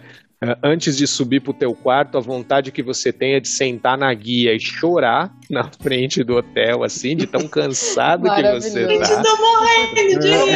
É, é verdade, você tem vontade. Enquanto você não tiver vontade de sentar na guia e chorar, você ainda não entendeu o que é trabalhar no campo tá? Seja você representante ou MSL, você ainda não entendeu o que é trabalhar no campo. Eu acho que monitor de pesquisa também. Pode botar nessa conta. Muitas Depois vezes deve falar. ter vontade de sentar na guia e chorar sabe? É a vontade que você tem, aí depois você engole o choro ou sobe pro teu quarto e vai chorar na cama, que é lugar quente, né?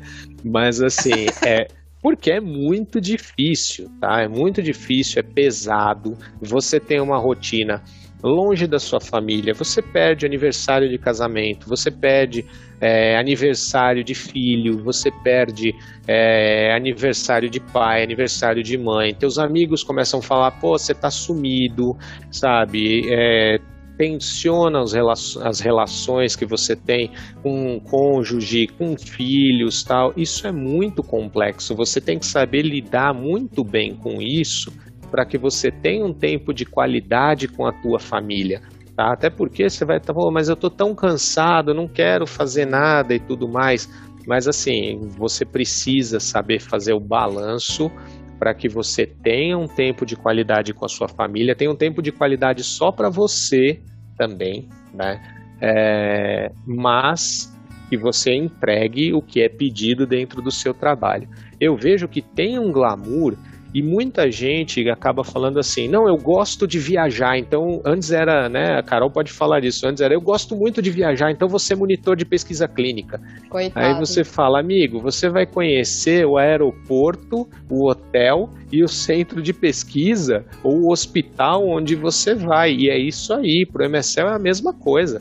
Você gosta de centro de convenções, né? Se você estiver lá, né? Pois é, você vai viajar você gosta de viajar até a página 2.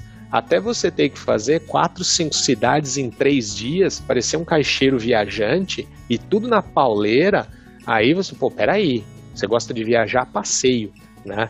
Ou então, muita gente fala, ah, eu gosto tanto de dar aula, então eu quero ser MSL. Olha só, se você gosta de dar aula, talvez o que você queira fazer é justamente ser professor.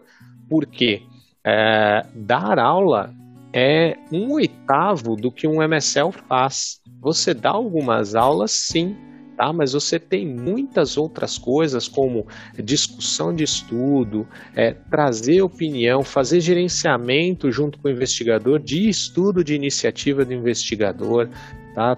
Dá suporte para força de vendas, dá suporte em atividades internas, então você não vai ficar o tempo todo dando aula. Você não é pago para estudar e ir lá dar aula. Você é pago para fazer uma troca científica, tá? Então você leva conhecimento da parte é, de estudo para aquele profissional e traz conhecimento dele da parte clínica e da jornada do paciente para dentro da companhia. Esse é o trabalho e você tem métricas quanto a isso, e métricas qualitativas e quantitativas. E a gente que é da área da saúde, né, da área médica, assim, a gente não gosta muito de ser avaliado. Como assim eu tenho uma métrica? Como assim? Quem é você para me avaliar? E você tem a sua métrica, você tem que cumprir a sua métrica, você será avaliado pela sua métrica e você será cobrado por aquilo. Tá? Então, é, eu não sei como que veio esse glamour, mas tem sempre a bola da vez. Né? Eu lembro que ali no, no início dos anos 2000, a bola da vez era pesquisa clínica aqui no Brasil. Em qualquer faculdade de farmácia que você fosse, você quer trabalhar no quê? Então, quando falava que ia ter uma palestra sobre pesquisa clínica, faltava até lugar no auditório. É. Né? É, era assim, era sucesso garantido. Quer fazer um curso, quer fazer uma palestra, quer botar todo mundo numa sala, diga que vai falar sobre pesquisa clínica. Todo mundo queria ir, tanto que muitos dos meus colegas de turma, muitos dos meus contemporâneos da faculdade, é, eles atuam na área de pesquisa clínica. Tá? É, e hoje em dia o que a gente vê é essa glamorização com o MSL pensando que assim, você, olha, você só viaja, come restaurante caro e dá aula. E tá tudo bem, você é pago para isso. E muito pelo contrário, você é muito exigido, tem demandas, sabe, cada vez maiores para esse profissional em termos de entendimento de negócio, em termos de ter estratégia e de ter propósito no que você está fazendo. Tá? Isso é algo que eu gosto sempre de trazer e te falar. Não é porque você gosta de discutir, de que você gosta de expor ciência, que você vai lá e ó, chegar num hospital e falar: vocês estão fazendo tudo errado, vocês têm que me ouvir e fazer do jeito que eu estou falando. A banda não toca desse jeito, tá? Você tá achando que é pop rock, Mas, assim, é, é punk rock death metal que você vai encontrar lá, tá? Muito forte. E, e, por isso que eu falo, enquanto você não tiver vontade, depois de um dia de trabalho, de sentar na guia e chorar, sei lá, ouvindo Boate Azul, ouvindo alguma música assim, né? É, e chorar, mas chorar mesmo. Você não entendeu ainda o que é trabalhar no campo aqui no Brasil, seja como MSL, como monitor de pesquisa ou como representante. É, maravilhoso. Faz Ou simplesmente como um farmacêutico. Eu me lembrei de um dia que eu Também. saí da loja correndo para ir participar de um. De, na verdade, o contrário, saí do, de um congresso correndo no Sírio aqui em São Paulo para ir para a loja e tava acabadaça esperando o Uber buscar na sarjeta. Mas eu tava de salto. o que importa é que eu tava linda, né? Gente, eu acho que esse paralelo que a Laís fez foi maravilhoso. Assim, eu acho que hum, talvez isso explica um pouco a, a, psicologia aqui por trás do que a gente está falando, né? Porque a grama do vizinho, ela sempre é mais verde. Tá. Né? Eu acho que essa máxima pode reduzir Concordo. o que a gente está colocando aqui. Porque é isso, cara. Porque quando você tá, seja lá qual for a área que você tá hoje e a área que você quer entrar, seja ela da pesquisa clínica, seja ela de MSL, vai parecer que viajar é maravilhoso. Vai parecer que comer na faixa, né? Ou seja, comer com alguém pagando, reembolsando as suas refeições, é maravilhoso. Mas a vida real não é essa, né? A vida real não é essa e, e é um pouco do que a Laís trouxe aqui de contextualização. Por quê? É, gente, viajar com a demanda de viagens com a qual uma pesquisa clínica, um monitor de pesquisa clínica mais especificamente, tá, gente? Outros cargos dentro da pesquisa clínica costumam ser mais escritório ou então costumam muitas vezes ser de casa mesmo, é, trabalho remoto.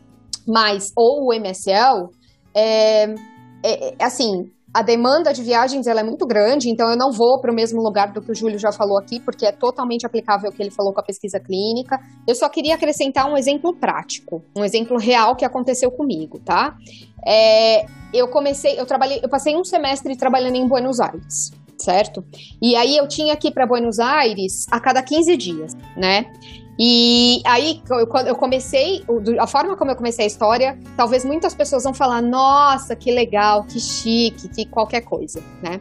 Agora, deixa eu contar a vida real para vocês. A vida real é o seguinte: nesse semestre que eu passei trabalhando em Buenos Aires, eu consegui passar um final de semana em Buenos Aires, verdade, com tudo pago pela empresa, porque tinha uma justificativa para isso, não foi porque eu quis e porque, né? Foi porque era mais estratégico para o negócio eu passar o final de semana ali em Buenos Aires do que eu voltar, bater, bater, bater cara na minha casa e voltar para Buenos Aires. Saía mais barato eu passar o final de semana. E então eu passei esse final de semana com tudo reembolsado, não gastei nada do meu bolso, tal, lindo. Só que eu passei seis meses camelando a cada 15 dias, passando a semana inteira em Buenos Aires, indo e voltando para minha casa. Ou seja, eu virei uma nômade na minha casa. Eu já ninguém mais me via porque eu só tinha uma semana por, eu tinha duas semanas por mês em, em São Paulo, onde eu moro, e, e, e a minha vida virou um caos, né? Então pensa agora com essa história sendo contada como ela é, como ela é, a verdade nua e crua, né? E a outra coisa é que assim tem viagem internacional de vez em quando? Tem. Não necessariamente você vai aproveitar para turistar. Assim, eu viajei muito. Assim, eu, eu, tenho horrores de milhas acumuladas no meu cartão de crédito. Tive, né? Que agora eu não tenho mais, eu não tô mais viajando. Mas é, foram pouquíssimos os lugares que, quando eu viajei, eu consegui efetivamente conhecer. Que não foi um bate-volta do aeroporto pro centro de pesquisa, pro hotel, pro centro de pesquisa, pro aeroporto de novo, né? Então, é, é, muito cansativo e a, a, sensação geral que eu tinha, isso é uma coisa que eu costumo falar para as pessoas, é que naquela época eu emprestava o meu corpo para o trabalho durante a semana. Então, durante a semana de segunda a sexta, a minha vida ela não era o que eu queria fazer, era o que tinha que acontecer de acordo com o trabalho. Então, o trabalho era a prioridade. Isso significa que eu não podia ter é, compromissos durante a semana em São Paulo. Eu não podia fazer um curso de inglês toda terça-feira, porque eu não sabia se toda terça-feira eu ia estar em São Paulo. Então, com, tudo com o qual eu poderia me comprometer era sempre de final de semana. isso acabava restringindo muito e estressando literalmente a minha vida social, estressando todas as outras coisas por causa dessa indisponibilidade, né? É, eu acho que são coisas que as pessoas não colocam muito na conta. É claro que quem, o farmacêutico que trabalha numa farmácia, vai ter as suas dores, vai ter aquele plantão de final de semana, né? Vai ter que é, é, um pouco do que a gente vive aqui com o caralho, que ele não tá hoje, mas ele pode contar um pouco de quais são essas dores pra gente. Mas toda a profissão, em todo lado, vai ter os seus problemas, seus prós e contras, né? Não dá para olhar para a grama do vizinho verde e, e ficar querendo que a sua chegue lá, ou então ficar achando que ela é melhor que a sua, porque não vai ser. A hora que chegar na vida real, e eu acho que esse é um ponto que seria legal para encerrar, Júlio. Conta pra gente que tipo de feedback você tem recebido do seu time agora que entrou na pandemia, porque tudo isso que a gente está contando foi pré-pandemia, né? Então, agora que entrou na pandemia e as coisas estão sendo muito mais remotas, é, que tipo de feedback você tem tido do seu time agora que eles não têm que viajar com tanta frequência? É um ótimo ponto, Carol. É, o principal feedback que eu tenho tido uh, é assim, né? Preciso reformar a minha casa, preciso pintar aqui, né? Mas brincadeiras à parte é porque assim redescobriram que eles têm uma casa. Né? É, é, redescobriram que tem uma casa, eles deixaram de ser visita nas próprias casas. Mas, assim, tem os prós e contras de você trabalhar em casa todo dia. Eles têm sentido muita falta, a gente tem sentido muita falta também do contato que a gente tem com os outros profissionais da nossa companhia, então com o pessoal do, do time de vendas, né, com o pessoal de time de marketing na rua, uh, de visitar as instituições, de poder entender melhor o dia a dia da instituição. Você acha que o hospital funciona tudo da mesma maneira? mas assim, está muito longe da realidade, né? Cada hospital tem um funcionamento próprio, tem uma fauna e uma flora próprios. E você estando na rua é que você entende isso. Né? Então tá, chegou uma hora que assim, já tá todo mundo com muita saudade de estar tá na rua, de ter esse contato com, com os profissionais que a gente visita, de poder acompanhar a aula desses profissionais também ali em loco, né? Então, poxa, acompanhar uma aula para os residentes junto com aquele preceptor, de dar uma aula para os residentes junto com, com o preceptor. E eu acho que é uma sensação geral também, que assim, aumentou a burocracia né, nessa questão virtual que a gente tem. Muita coisa que não era necessário antes, é, hoje em dia é necessário, até para você comprovar o que você está fazendo, que vai muito em linha com o que a gente estava discutindo né, antes de, da questão do compliance, de você é, tá pagando todas as despesas daquele profissional e da família dele, porque assim a mulher de César não basta ser honesta, ela deve parecer honesta. Então, você não pode comprar o negócio, nem pode parecer que você está comprando o negócio, né? Então, é, isso, isso também a gente precisa atender essas burocracias para não parecer que a gente está comprando um negócio de uma forma virtual. Por outro lado, é, na questão positiva, é assim: você consegue colocar pessoas diferentes de diferentes lugares do país em contato de uma forma muito mais fácil. Né? Então, ontem mesmo a gente teve no final do dia um bate-papo com. Eles são dois médicos que são amigos, na verdade, um médico e uma médica, eles são amigos. É, um daqui de São Paulo, capital, o outro de São Paulo, interior, lá de Ribeirão. E a gente, assim, só conectou, né? Tá todo, tá cada um na sua casa, um bate-papo super agradável, tomando um café, discutindo, vendo. Uh, o foco foi a discussão a respeito da pandemia.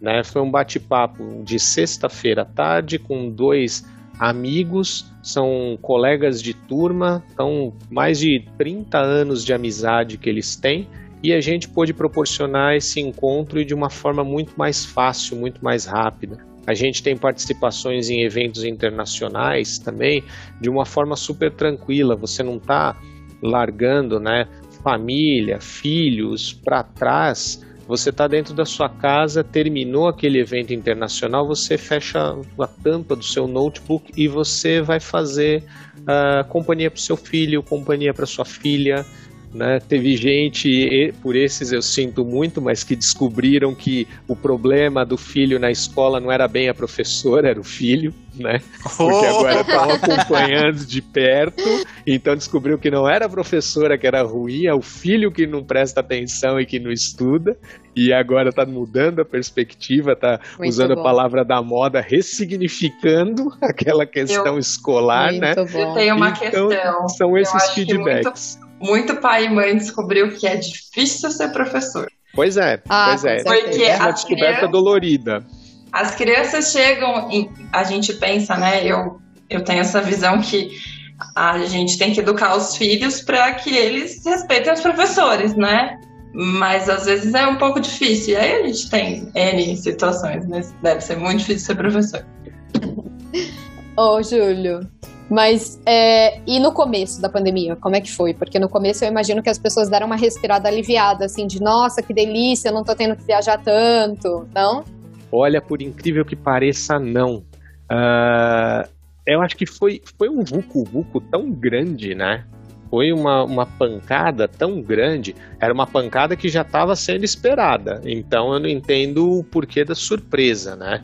Porque a gente já sabia, era só olhar e falar: bom, tá vindo, tá vindo lá do. Né, tomando toda a Europa, subindo e tá, tá vindo para cá. Então a gente sabia que essa pancada ia chegar. Mas acho que o, o, o principal não foi essa questão, ah, que bom, eu tô aqui dentro de casa e tudo mais. Foi ao contrário, nossa, eu não posso sair para visitar. E agora? E a aula que eu ia dar no, no IEP, né, do Hospital X?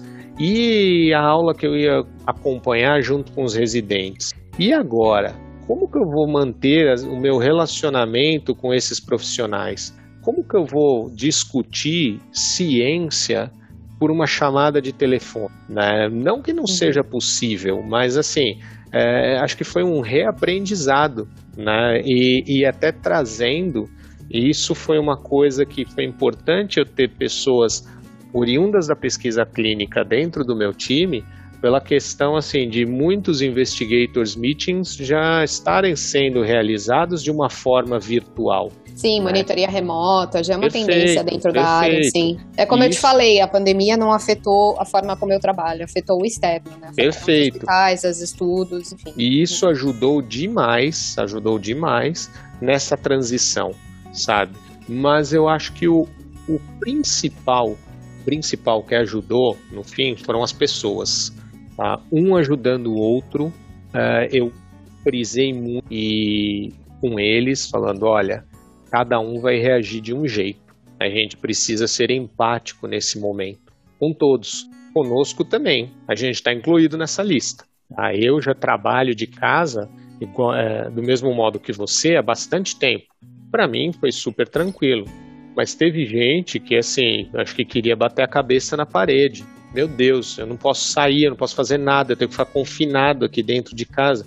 Tinha uma MSL que estava no Rio de Janeiro, ela é de São Paulo, morava sozinha no Rio, num apartamento minúsculo. Imagina para ela ficar o dia inteiro sozinha ali, sabe? E, e, dentro de casa e não podia sair tudo mais. Isso foi assim angustiante demais. E o que ajudou foi o apoio de um membro do time ao outro, conversas assim de não só vídeo chamada, mas de passar a mão no telefone no final de semana e ficar uma, duas horas conversando sobre tudo e sobre nada, né? Então, sem falar de trabalho, batendo papo mesmo, é, isso foi de extrema importância, essa união que proporcionou entre os membros do. É, foi isso que fez com que a gente conseguisse sobreviver e que continua fazendo com que a gente sobreviva a esse período, porque faz muita falta. Eu brinco, olha, eu gosto de coisas bestas. Vocês não sabem como eu sinto falta de poder marcar com alguém do meu time ou com algum médico ou com algum farmacêutico que a gente visita para sentar numa padaria ali na esquina, tomar um café e comer um pão com manteiga na chapa. É uma coisa super besta, mas que tem feito muita falta. Ah, isso é, é, é, desse modo que a gente vai lidando, sendo empático, conversando, é, alinhando essas expectativas e, claro, esperando né, que haja uma luz no fim do túnel, mas que essa luz no fim do túnel não seja um trem vindo na direção contrária, né, mas que seja justamente o final disso tudo. A gente sabe que o nosso modelo de negócio mudou, não vai voltar a ser do mesmo jeito que era o tempo todo na rua.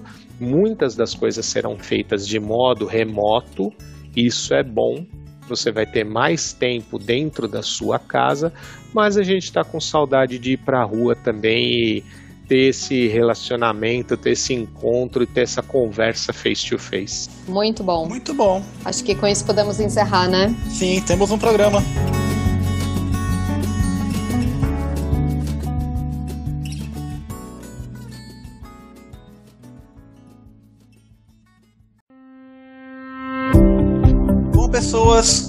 Muito obrigado para quem ficou até aqui. Júlio, obrigadaço, assim, porque foi excepcional, muito bom tudo que você falou, toda essa expandida de campo que você deu, trouxe assim pra gente. É, mesmo eu já tendo estudado a área, você acrescentou muito mais coisa e a interação com a Carol também, é, esse semelhanças e diferenças de, de pesquisa clínica eu achei foi sensacional. Agradeço muito a vocês dois e obrigado pelo seu tempo, a sua disponibilidade e por ser tão acessível assim. Né? Eu já, já te falei com você outras vezes, já vi você em eventos antes e fico muito contente de você estar numa posição alta assim e você se dispor a falar com a gente e, e a espalhar a sua palavra e a poder é, integrar, né, dar real sobre o MSL, né, o, o, quão importante que é essa função é, para muitas pessoas desconhecidas, né? Para quem é de fora da área de farmácia, quase ninguém sabe o que, que é. E sabe, show de bola, vai acrescentar muito para o nosso público. Uh, eu gostei demais de participar, vou gostar muito de editar, vai ser daqueles programas que eu vou gostar de fazer tudo. Muito obrigado, cara. Um abraço aí, até a próxima. Eu que agradeço. Convite irrecusável, né? É, tinha que vir aqui para a gente poder debater, para a gente poder tirar o glamour, né, disso daqui mostrar mesmo o que, que acontece, como que funciona, como que não funciona. É sempre um prazer poder discutir. Acho que se você não gosta de falar sobre o que você faz, é, talvez seja interessante rever o que você está fazendo na sua vida, né? Porque aquilo tem que agregar e tem que ser prazeroso para você também. Muito obrigado mesmo, foi um prazer estar aqui com vocês. Bom, gente, eu queria também agradecer a todos vocês que escutaram, tiveram paciência de chegar até aqui com a gente. É, fico à disposição para quem quiser conversar um pouquinho mais. Quem ainda tiver dúvidas sobre pesquisa clínica pode me adicionar no LinkedIn, Ana Carolina Roberto. E é isso, Júlia, eu queria te agradecer, eu gostei bastante dessa nossa troca e foi muito prazeroso estar aqui hoje com vocês, gente. Muito obrigada. E aí, por último, então, de novo, eu quero agradecer quem ficou até aqui. Um programa, acho que vai ser grande, vai ser fácil de editar, né, Chita? E obrigada, Júlio. Obrigada, Carol, pelas discussões, o Chita também. E uma pena que a gente não pôde estar todo mundo junto hoje, mas fica um programa de domingo, de sábado, perdão, no domingo para você. Um beijo e até mais.